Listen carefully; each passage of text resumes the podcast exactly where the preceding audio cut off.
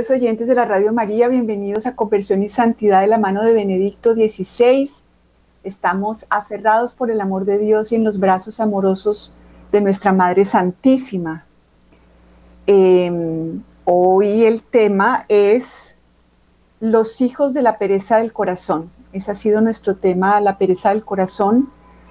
Em, y hoy vamos a hablar de cuáles son los hijos de esa pereza. Y para eso sigo tomando nuestro libro de cabecera de Joseph Ratzinger que se llama Mirar a Cristo, donde habla de las virtudes de la fe, la esperanza y la caridad. Entonces, eh, junto con la desesperación que veíamos que es una, algo opuesto a la esperanza cristiana, del seno del perezoso alejado de la grandeza del hombre amado de Dios, vamos a detener un momentico en esto. Fíjense, decíamos que la pereza del corazón no es falta de ganas de hacer cosas. Decíamos que la pereza del corazón puede acompañada de una gran actividad. La pereza del corazón es cuando en la iglesia nos dedicamos a las obras y dejamos de pensar en la santidad. Eh, entonces aquí, fíjense, decíamos que eh, la pereza del corazón es cuando nos alejamos de la grandeza del hombre amado de Dios y de nuestra, de nuestra vocación. Es un odio a nuestra grandeza. Entonces, ¿esto cómo, cómo es, verdad? Cuando nosotros nos entregamos a nuestras chiqui objetivos, como le digo yo, a nuestra chiqui voluntad de, de simplemente los objetivos de la vida diaria, objetivos profesionales, objetivos eh, de la familia, todos esos chiqui objetivos a veces nos consumen. Toda nuestra energía se va hacia que en este mundo me vaya como mi hombre viejo me recomienda. Entonces, cuando no levantamos el corazón y nos quedamos enfrascados en este mundito, chiquito donde queremos además meter a Dios, o sea, queremos que Dios nos colabore en no tener que decirle amén a nuestra vocación cristiana. Fíjense que todos los seres humanos estamos unidos por vasos comunicantes, ¿cierto? Lo, cada vez que yo voy a misa no es para que yo me vaya para el cielo y qué chévere. Cuando yo me voy a misa, cuando yo voy a misa, está el misterio de la elección, en donde yo tengo esa, esa, em, ese llamado, esa gracia de la fe, pero esa gracia, dice el Papa Benedicto, siempre va del individuo al todo, o sea, no es solamente para mí. Cada vez que yo respondo a la gracia de Dios, se están nutriendo mis hijos espirituales. El cristianismo es un carisma social, pero que parte del individuo.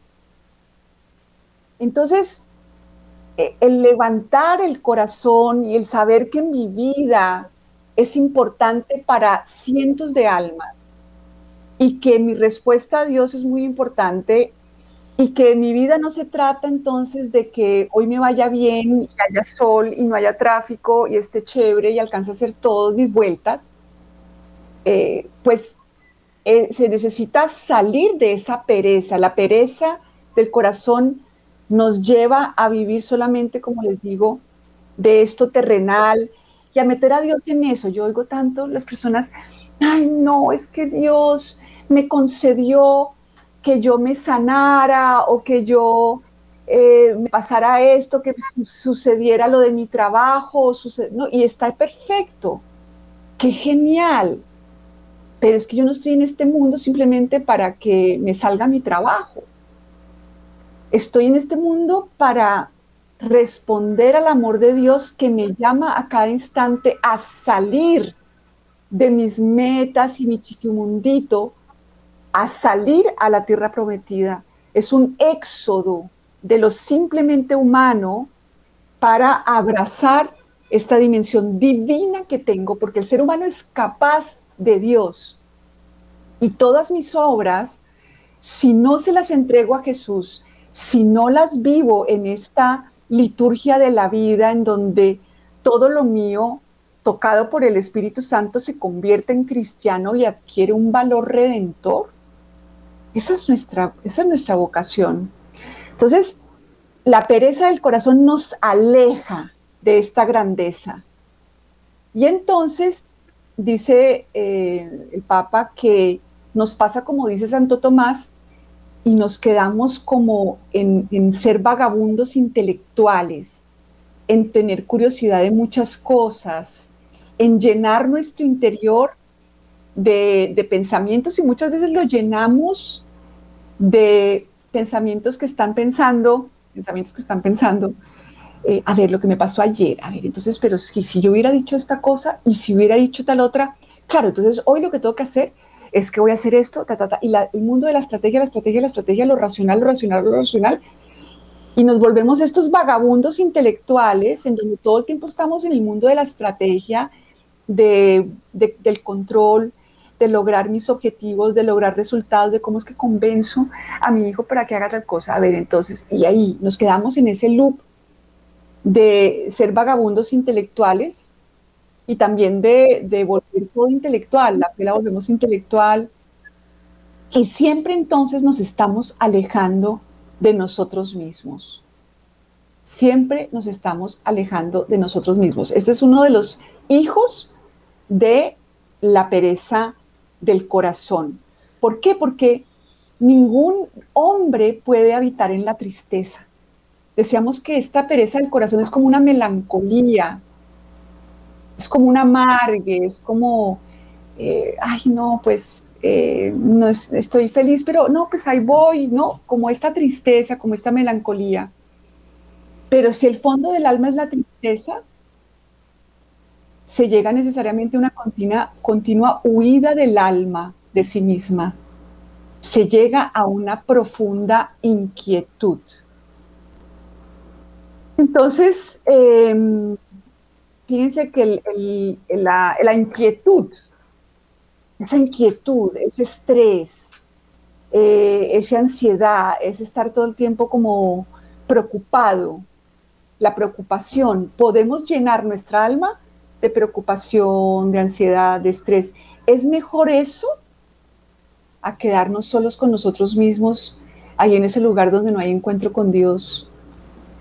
Entonces, la falta de encuentro con Dios la llenamos de, em, de inquietud, de estrés, de ansiedad, a veces con angustia. Entonces, síntomas de esta inquietud vagabunda del espíritu, le llama el Papa. Inquietud vagabunda del espíritu. Son la verbosidad y la curiosidad el estar hablando eh, de cosas, no de nosotros mismos, de cosas. El hombre al hablar huye del pensamiento. Y puesto que se le ha quitado la visión hacia lo infinito, busca insaciablemente sustitutos. Actitudes ulteriores reforzarán este comportamiento. La inquietud interior, una ininterrumpida búsqueda de cosas nuevas, sustitutorias de la pérdida de la inagotable sorpresa del amor divino. Entonces no tenemos una inagotable sorpresa del amor divino, no estamos en esa comunicación con este Dios que se hace cargo de las cosas más pequeñas, sino que estamos en el aburrimiento, en la inquietud, en la tristeza, en el amargue, y entonces estamos buscando cómo quitarnos eso por medio de cosas interesantes, ¿no? Entonces eh, no, nos molesta el aburrimiento y estamos siempre buscando. Me impresiona cómo a veces en terapia le dicen a uno, no, es que ahí estuve bien esta semana porque estuve muy distraída, estuve con muchas cosas para hacer. Bueno, esa es la pereza del corazón, esa es la, eh, esta, este huir en el hacer, huir en el hablar, huir, por ejemplo, a veces en las misas uno oye que no se pueden callar con la música. ¿Se han visto? hasta en la elevación tienen que poner música. Yo digo, ¿por qué hay que llenar todo de cosa humana? Que no nos callamos un minutico y nos metemos en el mundo de Dios, que no es el mundo de los sentidos. Los sentidos no pueden ver la presencia de Dios, pero queremos es que los sentidos estén distraídos, que yo me sienta bien con esta música tan bonita, que me hablen, que me hablen de Dios, que me hablen de Dios, que me hablen de Dios, pero encontrarme con Dios en el silencio, no, no, no. Entonces estas son, eh, aquí el Papa dice, pues está esbozando esta, estos hijos de la pereza metafísica, pero él dice, bueno, el diagnóstico indica al mismo tiempo la vía de la curación. Solamente la valentía de reencontrar la dimensión divina en nuestro ser y de acogerla puede dar de nuevo a nuestro espíritu y a nuestra sociedad una nueva e íntima estabilidad. La valentía de reencontrar la dimensión divina en nuestro ser y de acogerla. No de eh, vivir de la dimensión humana en nuestro ser y hacer que Dios nos colabore con eso. Solamente, fíjense, en el mismo diagnóstico nos dice el Papa, la falta de la huida de nuestra dimensión divina, en el fondo es de lo que está hecha la pereza del corazón. Y por eso es importante reencontrar esta dimensión divina, que no es simplemente la dimensión del culto, la dimensión eh, de, del rezo, es el ser humano capaz de comunión con Dios y el Espíritu Santo que con su intervención puede transformar todo lo mío en cristiano y darle poder redentor. Santo Tomás trata además de otros cuatro hijos o hijas de la pereza del corazón. La indolencia, como que no me importa nada, como que no me afecta nada, como que ese endurecimiento del corazón, en donde ya no espero nada de, nadie eh, y entonces ya no me mueve nada. La indolencia frente a todo lo que resulta necesario para la salvación. Entonces esa pereza de formarse en el catecismo, de realmente conocer el rostro de Dios.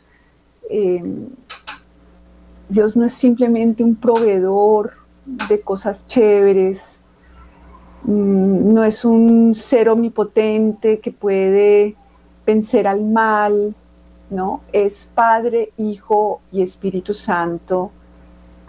Y, pero ahí está como indolencia, ¿no? Como que me contento con, con conocer los mandamientos, que finalmente si uno conoce los mandamientos, pues no tienes que conocer mucho el rostro de Dios, basta con que conozcas lo que dijo que había que hacer.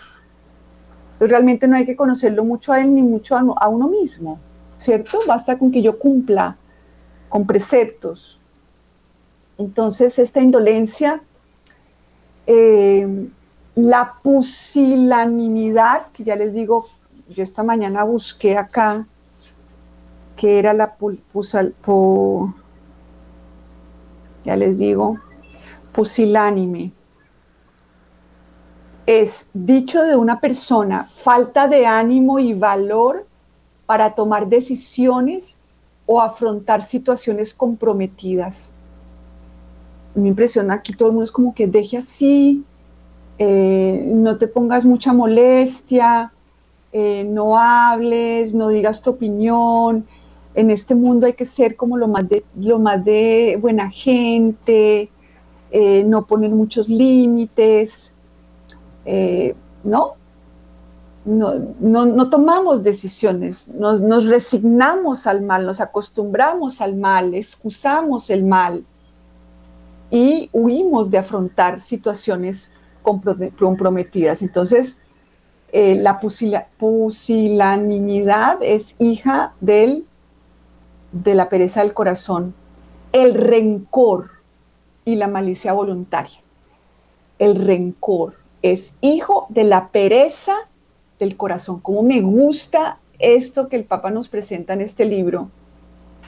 añadiremos una breve nota únicamente a estas dos actitudes, al rencor y a la malicia. Entonces, el rencor se propone hoy incluso como un elemento del moderno catálogo de las virtudes. Pero el rencor es lo opuesto a la justa ira que no quiere aceptar la reducción del hombre según los parámetros del positivismo. Fíjense que aquí en este libro el Papa nos habla de que Dios tiene ira. ¿Por qué? Porque Dios no acepta que reduzcan al ser humano y luchará porque el ser humano abra sus ojos a su grandeza y la acoja en su vida, que llegue a ser lo que verdaderamente, aquello para lo que verdaderamente fue creado. Entonces esa es la ira de Dios, o sea, Dios eh, no acepta esta reducción. Pero una cosa es esta santa ira y otra cosa es el rencor, dice el Papa. Miren esta frase que es como de Ripley. El rencor es el descontento fundamental del hombre consigo mismo, que se venga, por decirlo así, en el otro, porque del otro no me llega lo que solo se me puede conceder con una apertura de mi alma. ¿Mm? Entonces, finalmente el ser humano que no encuentra su grandeza, que no se encuentra con Dios, que no encuentra que todo lo que me rodea puede adquirir un, un valor redentor y no simplemente un valor de acuerdo a mis intereses pequeñitos, porque así es como juzgamos. Si algo no está de acuerdo a mis intereses de hoy, entonces es malo y se vuelve un obstáculo y me empiezo a quejar y no me gusta. Y es más, quiero que Dios me lo quite. Entonces, el, ser humano, cuando, cuando no se abre a esta dimensión, pues tiene un descontento fundamental consigo mismo, pero en vez de yo abrirme, de abrir mi alma al amor de Dios, a su presencia, a su voluntad que está ocurriendo a cada momento, en vez de abrir mi alma, entonces yo me vengo en el otro, porque del otro no me llega lo que, lo, que, lo que yo debería conseguir con la apertura de mi alma. Entonces me estoy quejando de que es que el otro no es como yo quiero, es que mira lo que me hizo, es que es el colmo. Y ahí viene toda esta autoconmiseración que es tan contraria a la fe. La autoconmiseración, la lástima de mí misma, el victimismo, que es hacia lo que el demonio a Cristo. Cuando Cristo les dice a los apóstoles que, se, que lo van a crucificar, entonces Pedro le dice, ay, no, no, no, no, no, que no te vaya a ocurrir eso por, por nada del mundo.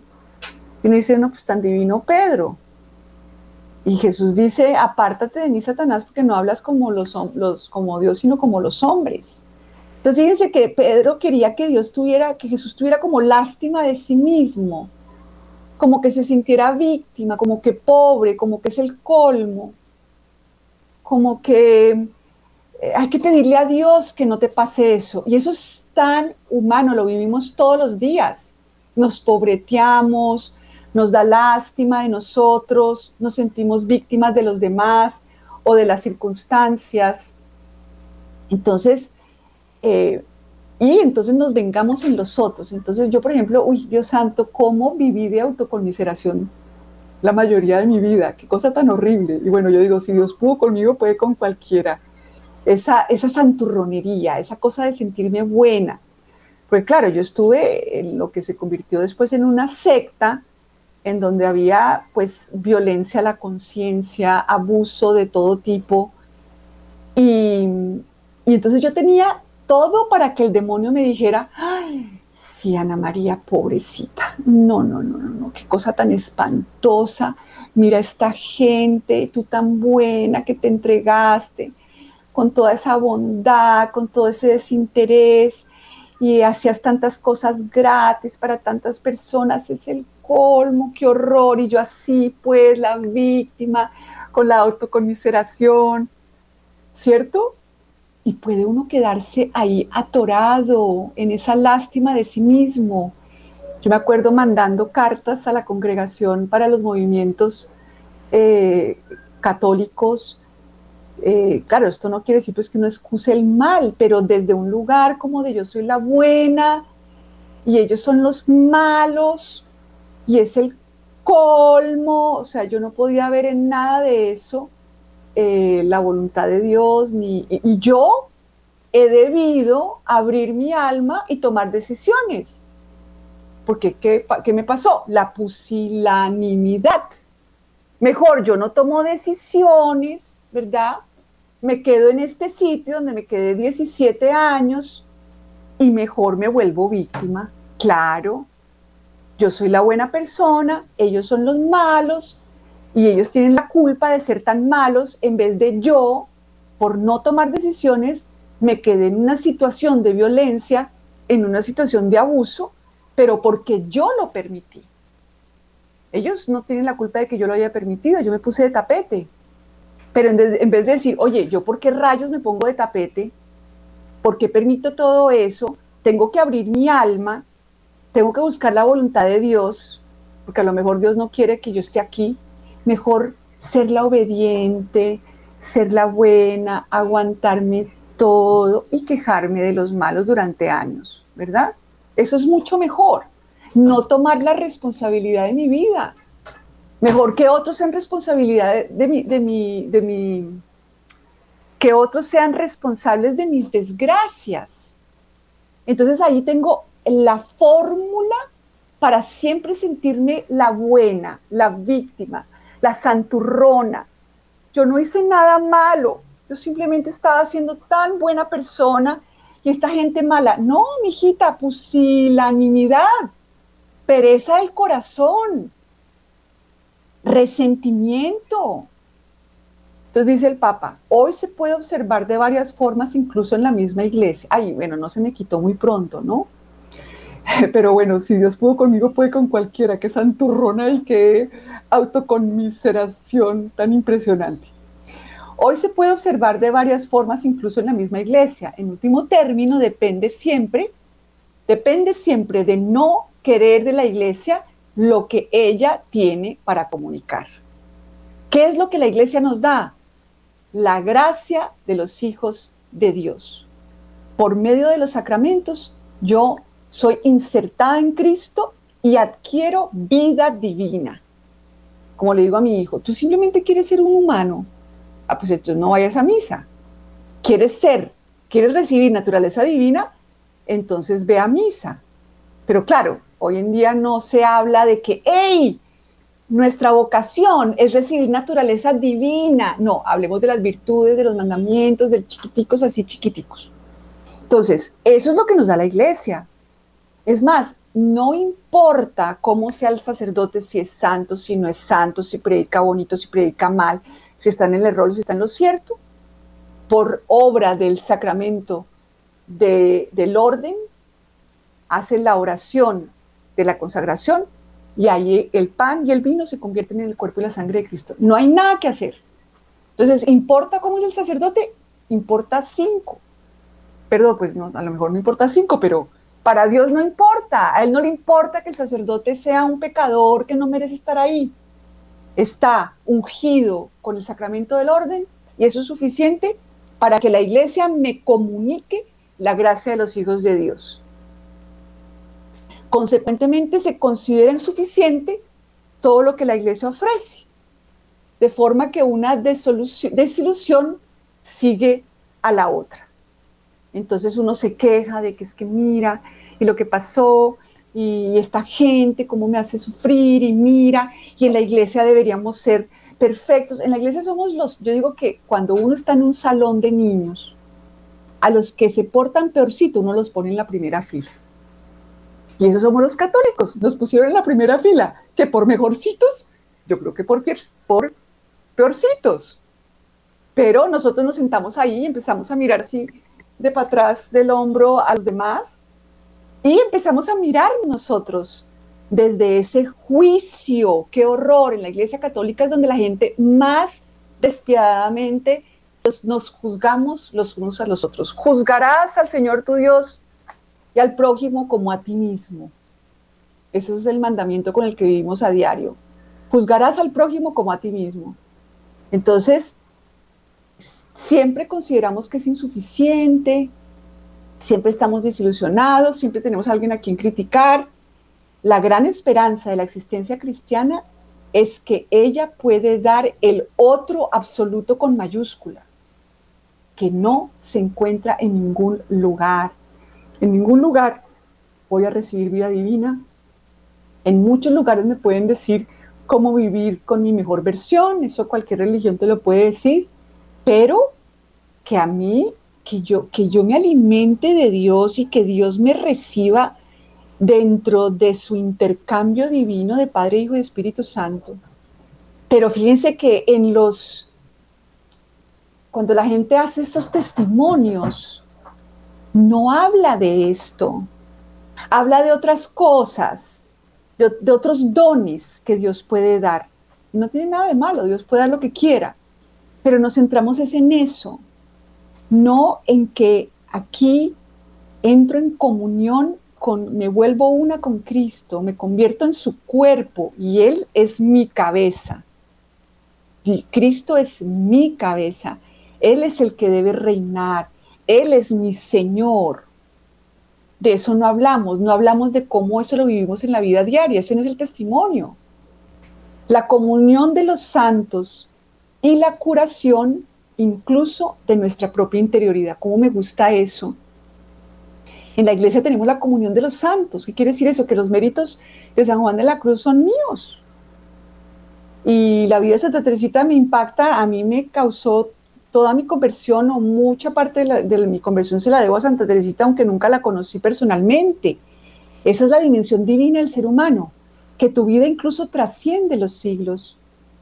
Entonces, eh, la iglesia nos da al otro absoluto, que no se encuentra en ningún otro lugar, la comunión de los santos, en donde yo no tengo que tener mis virtudes, mi bondad, eh, mi salvación, mi ida al cielo, sino que yo entro a participar de todo este acervo de vida divina de los santos y la iglesia me da la curación de mi propia interioridad. ¿Por qué? Porque con el pecado original nuestra interioridad, interioridad está herida, no destruida. ¿Cómo me molesta a una parte de mí cuando hablan de que las heridas causan que uno quede como destruido? No, no, no. Aquí el espíritu es indestructible y siempre está ahí. Lo que pasa es que por el pecado original perdimos el ser dueños de nuestra interioridad. Nuestro hombre viejo gobierna nuestros intereses, nuestras fobias, nuestras preferencias, nuestros objetivos, nuestra voluntad. Todo está como con ese peso de la concupiscencia, del placer de los sentidos, del acumular, de la soberbia de la vida, como les decía, ¿no? Pero eh, esto es lo que nos da la iglesia, la, la sanación y la curación de mi interioridad. Si yo me abro a la sanación de mi interioridad, ahí se acaba el rencor, pero fíjense, ¿quién habla de cómo Dios me ayudó a sanar mi interioridad? No a sanarme físicamente, como les decía, o a darme cosas o a sacarme de una situación difícil. Hablamos de eso, de lo externo, pero no de cómo yo primero me doy cuenta de que tengo la interioridad enferma y que en la iglesia se trata de que yo vaya a sanarme yo tengo que ir a sanarme, no a ir a criticar cómo están enfermos los demás. Entonces, esta esperanza se transfiere al aspecto terreno institucional en la iglesia, que debiera ser la santa comunidad. Claro, no vamos a que, hey, yo tengo que convertirme, yo tengo una interioridad que está eh, afectada por, el, por lo que llamo el trauma original, no solamente el seno materno. Tenemos un trauma, trauma original del que el catecismo dice, si nosotros no comprendemos lo que es el pecado original, estamos haciendo una afrenta al misterio de Cristo. Entonces, nos quedamos con el aspecto terreno institucional de la iglesia. Y así todo, mi familia es el lugar donde yo me santifico no el lugar donde yo tengo que tener todos mis deseos eh, correspondidos y satisfechos. Porque entonces si es así, si yo quiero ese aspecto humano, terreno, pues entonces siempre voy a tener razones para estarme quejando, para estar mal, etcétera, etcétera. Y entonces esa esperanza del otro absoluto, de la comunión de los santos, de la curación de mi interioridad, se transfiere a que entonces la iglesia tiene que ser, la gente tiene que ser santa, tiene que ser perfecta, y esto solo puede acabar en una ira desesperada, ¿cierto? Todos tenemos estas dificultades, esto solamente la Virgen Santísima em, no tiene este tipo de problemas, ¿no? Esta santurronería, este exigirnos tanto, este no poder aceptar casi nada de nosotros mismos y no poder aceptar casi nada de los demás. El otro día yo decía, ¿en qué momento yo me volví una persona tan exigente conmigo? ¿De dónde agarré esa maña? Ese perfeccionismo. Mire, me acuerdo estudiando, me decían, mira, haz un, haz un, eh, un ensayo de 10 páginas. Cuando yo ya voy en la 97, dices tú, ¿qué rayos? ¿Por qué ¿por qué esa absoluta exigencia despiadada de mí misma que luego la transferí obviamente a los demás? Y por eso a veces la gente se va de la iglesia porque tenemos eso, por lo menos hablo por mí, el perfeccionismo, la adicción a la perfección, que a veces es más difícil, considero, que la adicción a las drogas, porque al menos la gente se da cuenta que, la adicción a las drogas te lleva a la perdición y te puedes como sacudir más rápido. Pero ¿cómo te sacudes de la perfección, del perfeccionismo, si todo el mundo alrededor es igual? Y más, como les digo, en los ambientes católicos, en donde no pasamos ni una, en donde no nos soportamos ni a nosotros mismos, y mucho menos a los demás. Entonces, eh, y eso no es porque así nacimos ni porque lo planeamos. Me da mucha, mucha compasión con, con estas partes de mí que se volvieron así. Y a veces digo, oye, pues realmente era la, la única manera de yo al poderme sentir bien conmigo, ¿no? De ganarme un lugar en este, como la ciudadanía humana, digo yo. A veces uno llega y no le dan la ciudadanía humana y uno tiene que ganarse la punta de perfeccionismo. Entonces, bueno, pues estos son algunos de los hijos de la pereza espiritual, la verbosidad, la curiosidad excesiva, la inquietud interior, la ininterrumpida búsqueda de cosas nuevas, sustitutorias, em, la indolencia, la pusilanimidad, el no querer tomar mis decisiones de hacerme cargo de mí misma, el rencor eh, y la malicia voluntaria que nos queda para otro programa.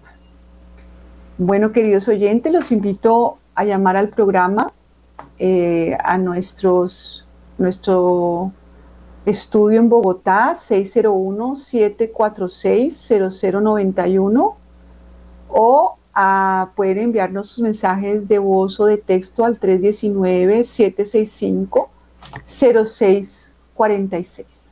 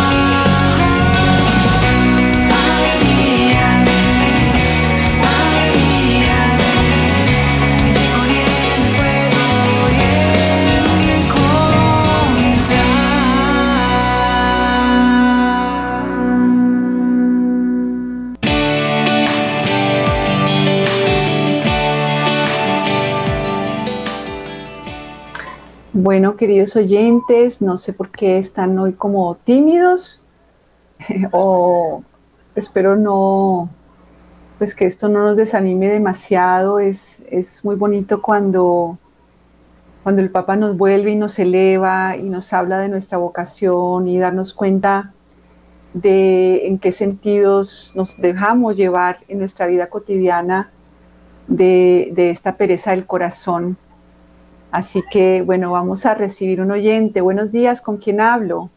Buenos días, doctora. Habla con Elvia María Lancheros. Buenas, buenos días, cuéntanos.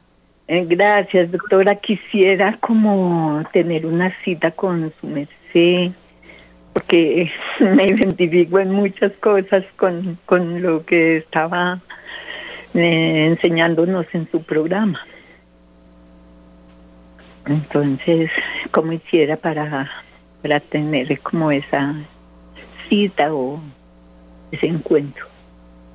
Bueno, le, le, voy a decir a Luisfer que le tome los datos por interno y él me los pasa, ¿le parece? Bueno, sí, señora. Entonces ahí la, la dejo con Luisfer y él con mucho gusto le, le, le toma los datos. Gracias, Luisfer, por esa ayuda. Bueno, los sigo invitando a participar en el programa. Qué rico que no, bueno, esta oyente que nos quiera contar, que nos quieran contar cómo se han identificado con estas cosas que, hemos, eh, de las que hemos estado hablando.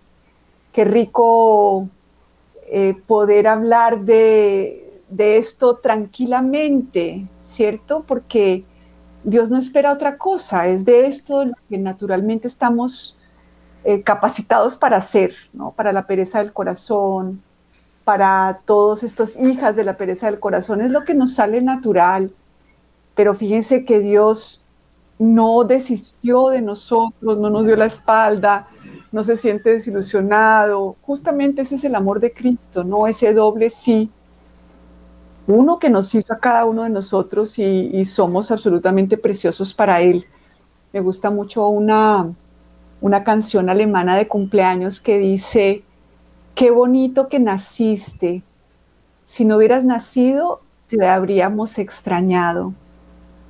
Entonces, ese es el mensaje que nos da Dios, ¿verdad? Y que eh, cada uno de nosotros eh, nos pensó desde antes de la creación del mundo y, somos preciosos para Él y nos extrañaría si no hubiéramos nacido pero, pero claro, a veces esa no es la, no es el mensaje que tenemos cuando nacemos, pero a pesar de haberle dado la espalda a Dios de esta manera, de que incluso habiendo sido bautizados, caímos en muchas cosas que, que la aquí caí, lo hablo en primera persona, pues en ninguna de ninguna manera Dios desiste. Eh, para mí el reino de los cielos es como esa boda que el Padre pensó desde la eternidad para, para su Hijo, pensó a la humanidad para ser la esposa de su Hijo y organizar esta boda. Y esta novia le fue infiel, se fue por su camino buscando sus propios ídolos, eh, totalmente concentrada en ella, porque eso es lo que es la autoconmiseración la concentración absoluta en uno mismo y en sus propios objetivos y voluntad. Y Dios no canceló la boda, no canceló el matrimonio. Ese es el amor hasta el extremo, que además nos llama para sanar nuestra interioridad. Él no tiene sorpresa de que la tengamos tan enferma. La iglesia está para curarla. Y es importante reconocer la enfermedad, porque yo no puedo ir donde el médico si yo no siento que tengo que sanar, que necesito un remedio, ¿cierto? Entonces, qué rico porque el Papa Benedicto nos da estas, estos diagnósticos eh, tan certeros, tan reales, eh, que, necesitamos realmente aplicar, porque pues uno puede ir a misa, pero estar todo el día eh, en la pereza del corazón, como si nada, con inquietud, con estrés, eh, aferrado a la propia voluntad, etcétera. Entonces, qué rico empezar a mirar un poco más adentro. los sigo invitando a participar en el programa 601-746-0091. Nos quedan cinco minuticos, seis, siete minuticos. 319-765-0646.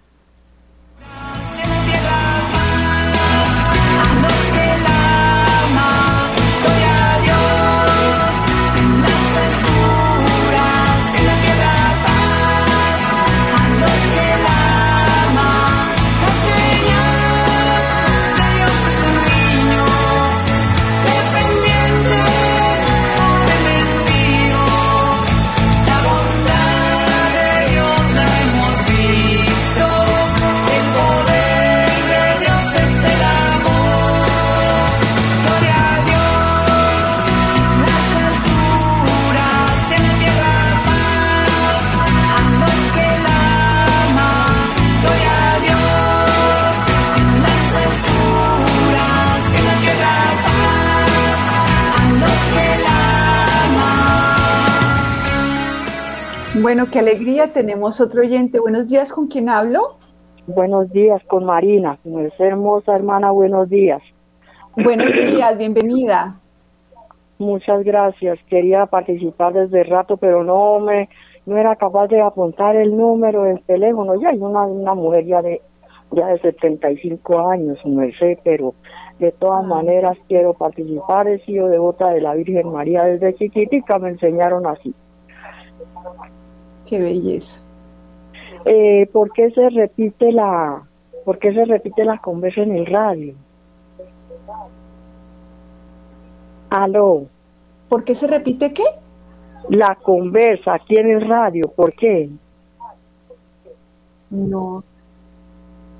Que lo apague, que lo apague el radio un ah, momentico. Que lo apague. Ah, bueno, es que yo, eh, pues de todas maneras, quiero participar para pedir a mi Dios por la por el por la paz del mundo entero. Yo vivo acá en Cadicá, soy viuda, pago arriendo y le pido a mi Dios que nos ayude. Vivo con uno de mis hijos nomás. Entonces, para acogerme a la mano y al manto de Nuestra Señora la Virgen María para que nos vaya bien y bendiga a Dios a todos mis hijitos, mis nietos y bisnietos, y, y para pedir por por las personas que están en guerra y para pedir el, la vida y la salud del padre Chucho, muy bien para su devuelta, con toda su gente que está por allá y por la paz aquí en Cajicá y en Colombia, por la vida y la salud. Muchas gracias. Bueno, muchísimas gracias. Vamos a recibir otro oyente. Buenos días, ¿con quién hablo? Buenos días, doctora Ana María. Habla con Elena. Elena, bienvenida. Gracias, doctora. Pues impactada con el tema de hoy del Papa Benedicto XVI, porque es lo que he vivido la mayoría de tiempo que estoy vinculada o que participo en la parroquia, pues con nuestra iglesia católica, por supuesto. Pero impactada digo porque es que eso es lo que estoy viviendo, es lo que me ocurre. Por ejemplo, la, la misma mm, creerme perfecta, ¿sí?